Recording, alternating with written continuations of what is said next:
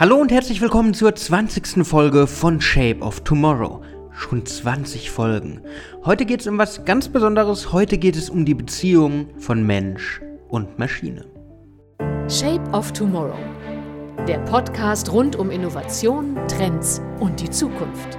Mit Innovation Profiler Alexander Pinker.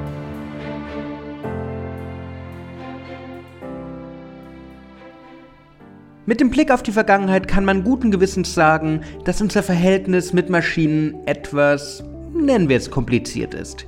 Dabei rede ich nicht davon, wenn der Computer mal wieder streikt und wir ihn anschreien, sondern davon, wie Maschinen den Status quo, den wir unseren Alltag nennen, auf den Kopf stellen. Schon bei der Einführung des Webstuhls kam es zu Aufständen, Dampfmaschinen und Co. erlebten ähnliches, plötzlich gab es die sogenannten Maschinenstürmer, die diesen Teufelswerken den Garaus machen wollten. Aber sind Maschinen wirklich so schlimm? Maschinen sind Teil unseres Alltags. Ob der Backofen in unserer Küche, das Smartphone in unserer Tasche oder das Auto, das uns von A nach B bringt. Ohne Maschinen wäre unsere Welt nicht dieselbe. Maschinen haben unser Leben verändert und in vieler Hinsicht vereinfacht. Doch trotz aller Vorteile stehen wir ihnen misstrauisch gegenüber. Wir haben Angst, denn die nächste Generation von Maschinen könnte uns die Arbeit wegnehmen. Die Angst ist, werden Automatisierung und Robotik den Menschen vertreiben und ihm den Job wegnehmen? Wird künstliche Intelligenz uns völlig das Denken abnehmen? An sich wieder eine Vereinfachung des Lebens, doch keine wirklich erstrebenswerte. Aber kein Grund zur Sorge. Wenn wir Deutschland anschauen, sind wir insgesamt sogar ziemlich weit weg von einer maschinengeprägten Zukunft. Nach einer aktuellen Studie des TÜV-Verbands erkennt jedes zweite Unternehmen keine sinnvolle Anwendung für künstliche Intelligenz.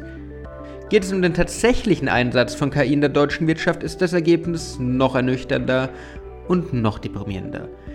In nur einem von zehn vom TÜV befragten Unternehmen wird künstliche Intelligenz derzeit genutzt.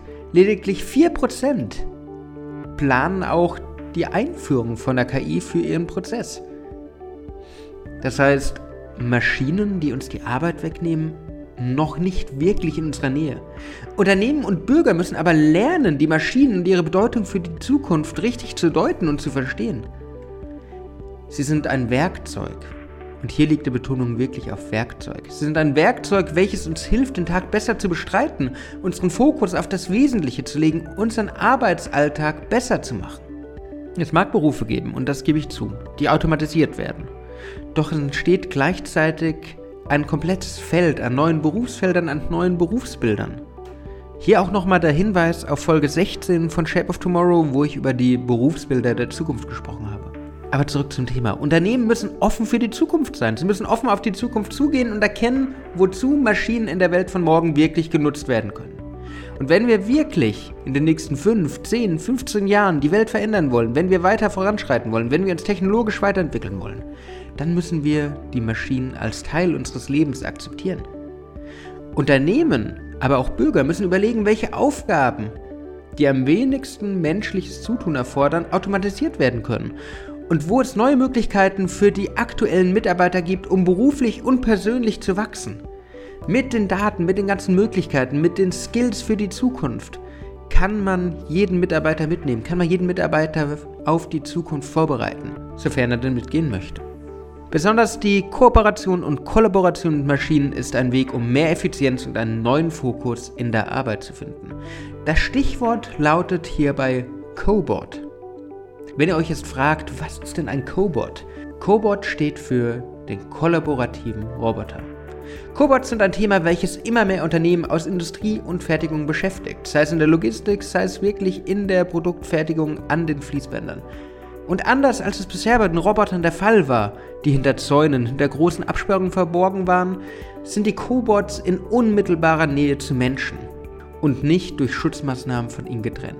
Cobots sollen kooperieren, sie sollen gemeinsam mit den Menschen arbeiten, sie sollen ihn unterstützen, sie sollen ihm Arbeit abnehmen, die für ihn lästig ist. Sie sollen ihm dort helfen, wo er vielleicht physikalisch einfach gar nicht rankommt.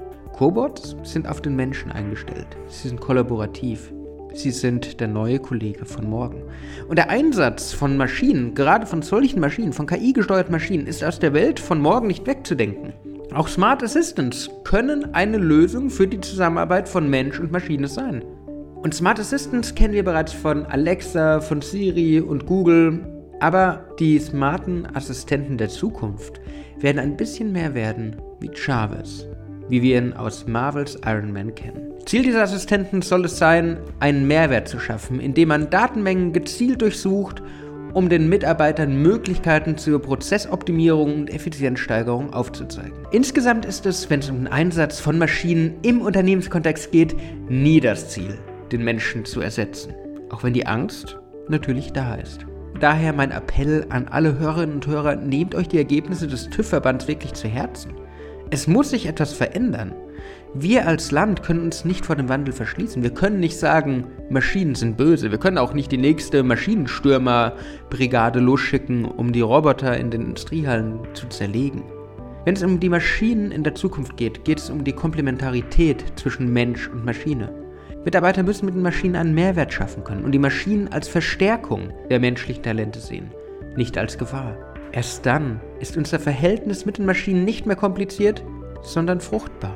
Und genau das ist es, wo die Zukunft hingehen muss. Wir müssen gut mit den Maschinen zusammenarbeiten. Wir müssen die Möglichkeiten und Chancen der künstlichen Intelligenz, der Robotik nutzen, um unser Leben, das Leben unserer Mitarbeiter, das Leben unserer Lieben zu verbessern. Man denke nur an die ganzen Maschinen in der Pflege, in den Industriehallen, die Aufgaben, die für den Menschen viel zu gefährlich sind, übernehmen. Das sind Einsatzmöglichkeiten für Maschinen. Das heißt, die Beziehung zu Maschinen, zur Robotik, zur künstlichen Intelligenz, zur Zukunft muss eine andere werden.